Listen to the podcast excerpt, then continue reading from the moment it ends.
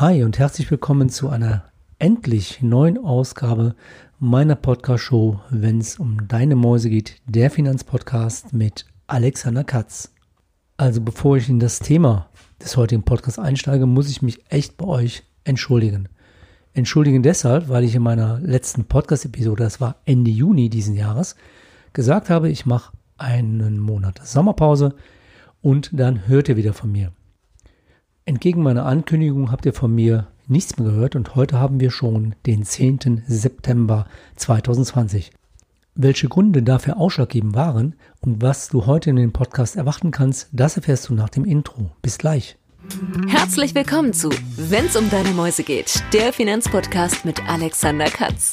Wertvolles Insiderwissen und umsetzbare Tipps unabhängig und auf den Punkt gebracht. Mach mehr aus deinem Geld, nach deinen Wünschen. Schön, dass du am Start bist und los geht's.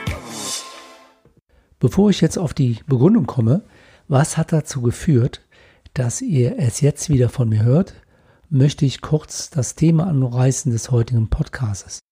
Heute gebe ich euch so einen kleinen Rückblick von einem halben Jahr Leben mit der Corona-Krise. Ja, es ist jetzt wirklich schon über ein halbes Jahr her, dass sich vieles, vieles in unserem Leben, ob privat, beruflich, wirtschaftlich halt verändert hat. Und ich gehe heute darauf ein, wie hat sich das Ganze bisher auf die Finanzierungsbranche ausgewirkt, also auf die Banken ausgewirkt, und zwar speziell in dem Kreditbereich, wenn es also um Baufinanzierung, Immobilienfinanzierung geht oder gegangen ist oder speziell auch um Unternehmensfinanzierung.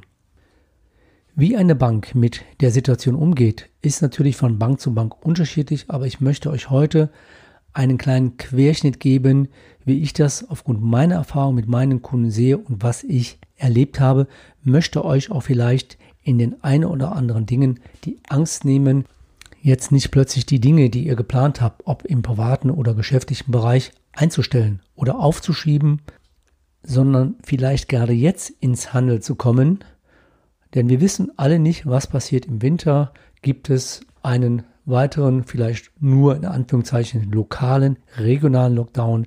Gibt es weitere Reisebeschränkungen? Gibt es wieder Verzögerungen dadurch bei den Lieferketten und so weiter? Der Spruch aus der Krise, eine Chance auch zu sehen, ist zwar abgedroschen, aber er stimmt. Wenn ich mich selbst betrachte, und jetzt komme ich nämlich auf das Thema, warum melde ich mich so spät? Auch ich habe mein Geschäftsmodell umgestellt, beziehungsweise bin mitten in der Umstellung. Warum ist das so? Ich habe in den letzten Wochen sehr viele Anfragen von Kunden bekommen, die mich also darauf angesprochen haben, inwieweit ich sie bei den Gesprächen mit der Hausbank unterstützen kann. Ob es bei bestehenden Finanzierungen ist im Privatkundenbereich, aber speziell auch bei Unternehmensfinanzierungen wenn es darum geht, KfW-Mittel zu beantragen, Liquiditätskredite zu beantragen. Und da bin ich sehr stark involviert mittlerweile und habe aufgrund dessen nämlich auch mich darauf konzentriert. Ich habe nämlich auch in dieser Zeit im Juli, das werdet ihr feststellen, wenn ihr auf meinen Blog geht, sechs Blogartikel geschrieben. Ich hatte mich deshalb darauf konzentriert, weil ich viele Fragen aus meiner Kundschaft bekommen hatte und diese Themen aufgrund der Aktualität jetzt auch direkt aufgreifen wollte. Es kam zum Beispiel immer die Frage auf, wann investiere ich, zu welcher Zeit ist die Zeit richtig, was ist mit meinem Schufa-Score, dann wie viel Eigenheim kann ich mir leisten. Das ist wirklich die meistgestellte Frage, weil viele Leute Angst haben, kann ich mir noch was leisten, machen die Banken das mit, denn viele wollen aufgrund der Corona-Situation ein Stück mehr persönliche Freiheit, dass die einen Garten haben wollen, den sie vielleicht jetzt nicht hatten, eine Terrasse oder beispielsweise, dass sie ein weiteres Zimmer haben möchten wegen der Thematik Homeoffice. Also war ich jetzt nicht ganz untätig in der Zeit, in der Pausenzeit, Sommerzeit, aber ich habe mich halt auf andere Dinge fokussiert. Insbesondere habe ich mich dann im August auf das Thema Unternehmensfinanzierung konzentriert und dazu auch am 13. August einen Blogartikel geschrieben mit der Überschrift Hast du einen Plan C als Unternehmer in der Corona-Krise? Dazu habe ich ein spezielles Konzept entwickelt, um dem Unternehmer schnellstmöglich helfen zu können, Dazu gibt es dann auch eine spezielle Leistungsbeschreibung. Alles weitere hierzu findest du in dem Blogartikel unter www.alexanderkatz.de slash blog. Jetzt hast du schon mal einen Überblick, was hat sich bei mir in den letzten, ich sag mal, zwei, zweieinhalb Monaten verändert. Und jetzt gehen wir auf das Thema ein, was hat sich in den letzten sechs Monaten bei der Bankenwelt verändert, wenn es um das Thema Finanzierung in der Corona-Krise geht. Da möchte ich zwei Schwerpunkte setzen. Zum einen Schwerpunkt organisatorische Veränderungen oder organisatorische Hürden bei den Banken. Welche Auswirkungen hat das? Und Bewertungsmaßstäbe der Banken. Wie bewertet die Bank Kredite, Risiko, Bonität gerade jetzt in der Corona-Krise? Was hat sich hier verändert? Ihr werdet es selbst gemerkt haben, wenn ihr zu eurer Bank geht. Viele Filialen, kleinere Filialen sind geschlossen, sind es heute noch. Die Hauptfilialen sind teilweise geöffnet mit Einschränkungen. Und die Frage ist, wenn du jetzt einen Termin bei deiner Bank haben möchtest bezüglich einer Kreditverhandlung, geht das überhaupt noch? Ich kann jetzt aus der Praxis sagen, ich habe hier mehrere Termine in Düsseldorf gehabt, beispielsweise, ich nenne mal die Deutsche Bank, die haben im Moment einen Präsenztag in der Woche und da bündeln die alle Termine mit den Kunden. Die Commerzbank beispielsweise hat teilweise keine Präsenztage mehr, sondern die Commerzbank macht alles online, telefonisch. Und wenn man dort Finanzierung einreichen will, wie zum Beispiel über mich, dann macht man das komplett über den digitalen Weg. Das heißt, auch dort sind die Filialen zwar geöffnet für den normalen Schalterbetrieb, nenne ich das mal, aber individuelle Gespräche ist relativ schwierig im Privatkundenbereich. Im Geschäftskundenbereich ist es sicherlich anders, denn dort muss man teilweise Gespräche führen. Man kann nicht alles telefonisch abwickeln. Anders ist meine Erfahrung bei den Sparkassen, bei den regionalen Sparkassen, denn dort ist es in der Regel kein Problem, einen Präsenztermin mit dem Kunden zu vereinbaren. Natürlich immer mit den bekannten Abstands- und Hygieneregelungen, aber es ist auf jeden Fall dort möglich. Und im Zeitalter von Corona sind natürlich Telefonate, also Videocalls, extrem wichtig geworden, weil halt, wie gesagt, viele Präsenztermine gar nicht mehr stattfinden. Meine Erfahrung ist, dass auch die Erreichbarkeit, also die telefonische Erreichbarkeit, schlechter geworden ist. Hängt natürlich auch damit zusammen, viele Mitarbeiter sind im Homeoffice und es scheitert manchmal allein an der Technik. Das Thema Videocall mit den Banken, das hat sicherlich noch ein deutliches Entwicklungspotenzial nach oben, denn bei vielen Banken ist das nicht möglich. Ich nehme jetzt mal die Direktbanken hier raus. Ich spreche jetzt von den Banken, die ein entsprechendes Filialnetz haben. Aber auch hier gibt es Ausnahmen. Ich habe zuletzt mit einer regionalen Volksbank tatsächlich einen Videocall geführt und das hat auch sehr gut funktioniert. Der letzte Punkt im organisatorischen Bereich ist die Bearbeitungszeit. Auch da habe ich die Erfahrung gemacht, dass die Bearbeitungszeiten teilweise deutlich länger geworden sind. Das ist nicht immer so, das ist auch wirklich von Bank zu Bank unterschiedlich. Aber wenn ich eine Kreditanfrage stelle, zum Beispiel im Baufinanzierungs- und Immobilienbereich, dann sollte ich mich auf längere Bearbeitungszeiten einstellen. Damit meine ich, dass die aber auch nicht länger als 14 Tage dauern sollten. Aber diese 4, 5, 7 Tage, das ist im Moment teilweise sehr schwer zu realisieren. Und dann ärgert mich das immer, wenn dann ein Makler sagt, also wenn du eine Immobilie gefunden hast, dann sagt der Makler, ja, ich brauche morgen am besten schon die Zusage. Jeder sollte wissen, dass sich viele Dinge halt in der Corona-Krise verändert haben. Und man sollte sich wirklich da auch nicht unter Druck setzen lassen, denn keiner kann zaubern.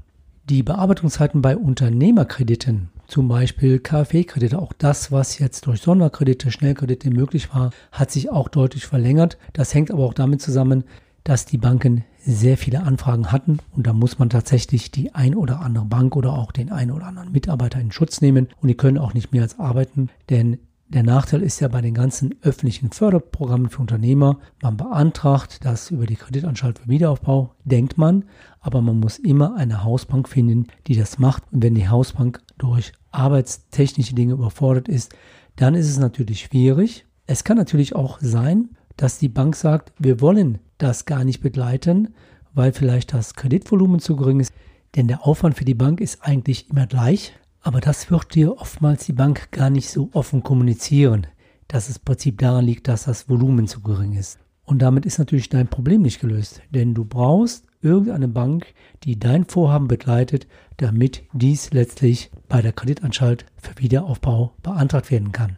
Insofern bemängel ich bei der Beantragung von Unternehmerkrediten, dass die Kreditanstalt für Wiederaufbau sich immer noch nicht reformiert hat, denn das müsste dringend erfolgen, dass man dann sagt, ich habe dort eine eigene Abteilung, wo du als Unternehmer direkt an diese Abteilung gehen kannst, um diese Kredite zu beantragen und dass darüber die direkte Koordination mit deiner Hausbank erfolgt.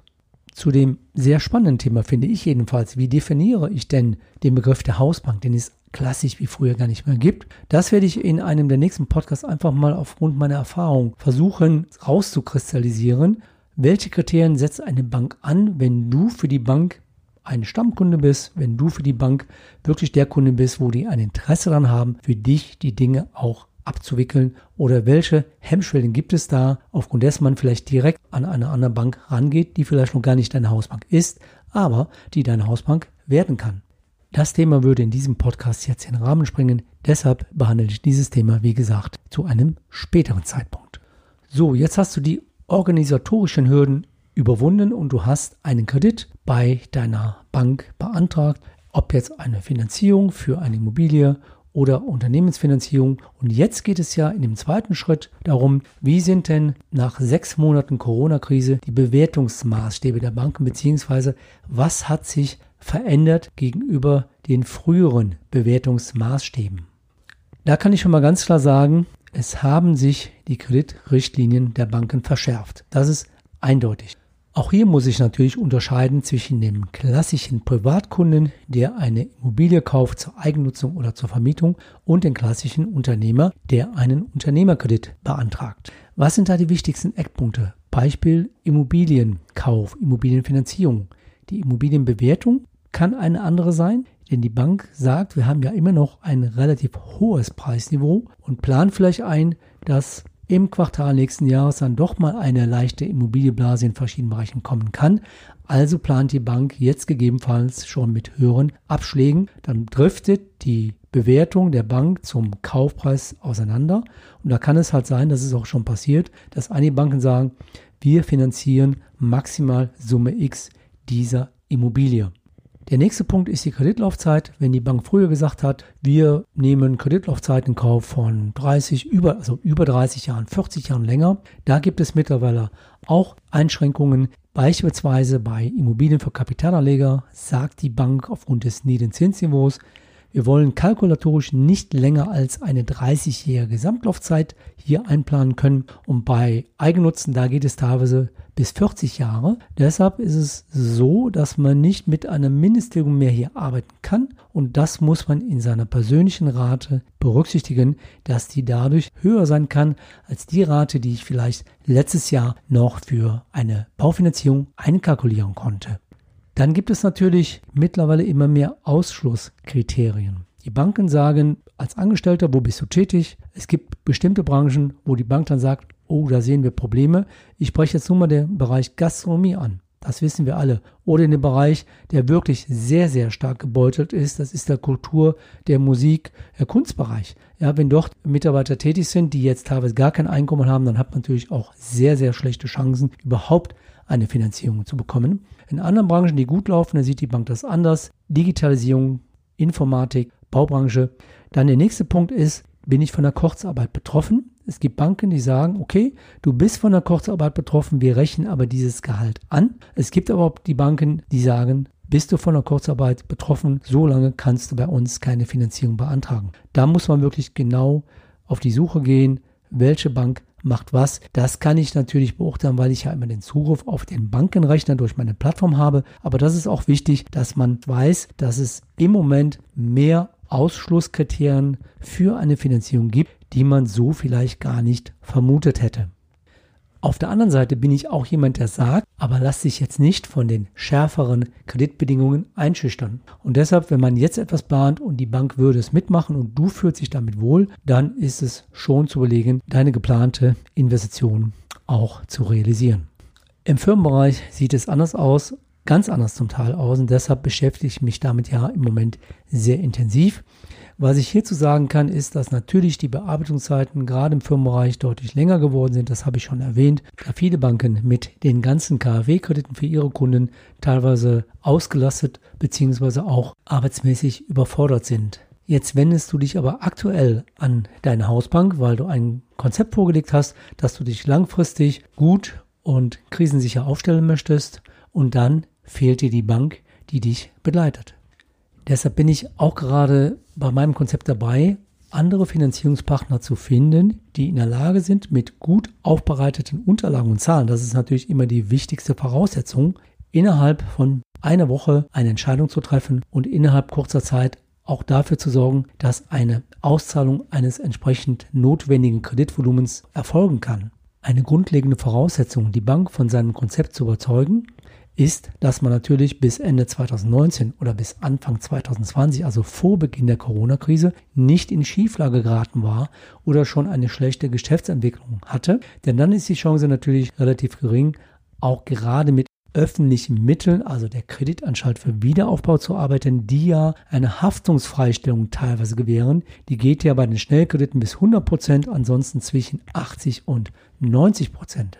Aber trotzdem kommen viele Kunden auf mich zu, die sagen, ich habe eine gute Geschäftsentwicklung in der Vergangenheit gehabt. Ich bin auch in einer Branche tätig, wo ich Aussicht habe, auch wirtschaftlich überleben zu können. Aber die Bank sperrt sich oder gibt mir einfach keinen Termin. Und das ist halt das große Problem. Und da suche ich nach einer praktikablen Lösung, wie deutlich schneller eine Kreditentscheidung für den Kunden getroffen werden kann. Denn gerade dann, wenn es um geringeres Kreditvolumen geht, damit meine ich 30.000, 20.000 oder auch 50.000, kann es für eine Bank kaufmännisch und wirtschaftlich halt nicht interessant sein, weil der Aufwand für die Bank zur Prüfung der gleiche Aufwand im Grunde darstellt, als wenn diese ein Kreditvolumen von 200, 300.000 und mehr prüft. Abschließend sei zu diesem Bereich noch erwähnt, dass es aber auch Banken gibt, die gerade in kleineren Größenordnungen eigene Lösungen anbieten, auch Lösungen hinsichtlich von Haftungsfreistellung, was dann über andere Wege dargestellt werden kann.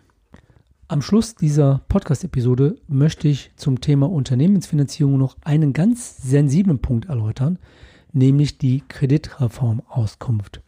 Als Privatkunde kennst du das. Zu der Schufa-Auskunft habe ich schon einiges gesagt. Dort habe ich auch zu dem Schufa-Scoring einen Artikel in meinem Blog geschrieben. Thema Kreditreform was bedeutet das? Kreditreform ist ja die Auskunft für Unternehmer. Das ist die Visitenkarte für Unternehmer. Denn die Kreditreform macht einen Bonitätsindex, kalkuliert die Ausfallwahrscheinlichkeit und gruppiert dich in eine Branche ein.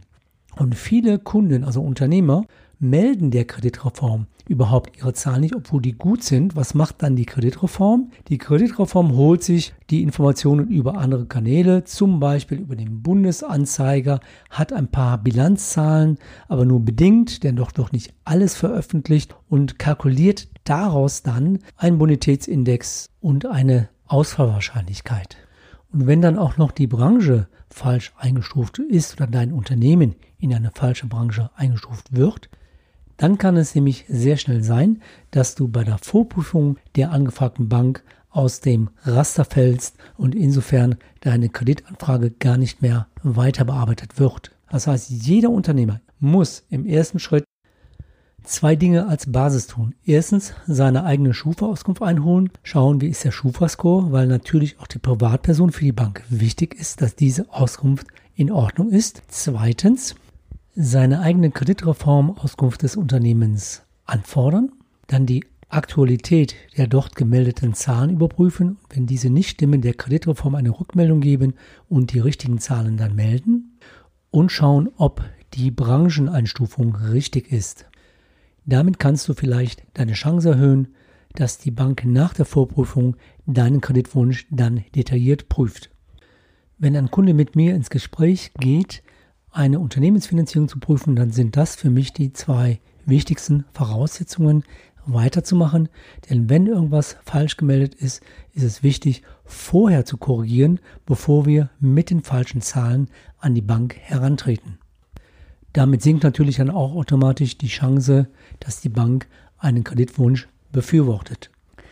Tja, der zuletzt behandelte Punkt war eigentlich schon fast so ein kleiner Exkurs für Unternehmer, Dazu wird es dann in einem späteren Podcast nochmals Detailinformationen geben.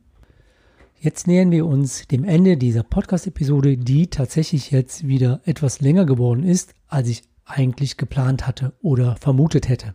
Das kann dann schon mal passieren, wenn man spontan entschieden hat, wie ich heute, einen Podcast aufzunehmen, eine Grobgliederung der Themen gemacht habe. Und deshalb bin ich vielleicht hier und da nicht ganz so strukturiert vorgegangen, so wie du es von mir gewohnt bist, aber wichtig war mir, dir heute eine Zusammenfassung zu geben, was hat sich in dem letzten halben Jahr in der Bankenwelt hinsichtlich Kreditausreichungen für Privatkunden und für Geschäftskunden aufgrund der Corona-Krise getan bzw. verändert?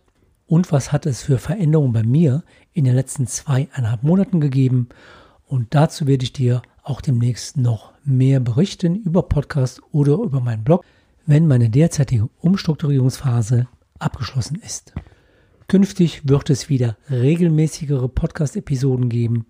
Hier plane ich auch teilweise Impuls-Podcast-Episoden, die sich dann unter knapp 10 Minuten bewegen werden, immer zu einem bestimmten Thema und alles weitere erfährst du dann ausführlich in meinem Blog. Das soll es für heute gewesen sein. Ich freue mich, dass ich heute wieder für dich eine Podcast-Episode aufnehmen durfte und wünsche dir eine gute Zeit, bleib gesund und bis zum nächsten Mal. Dein Podcaster und Blogger Alexander Katz, der Finanzpodcast, wenn es um deine Mäuse geht. Weitere Infos zu dieser Podcast-Episode findest du in deiner Podcast-App oder im Blogbeitrag zum Podcast unter wennsumdeinemäusegeht.de.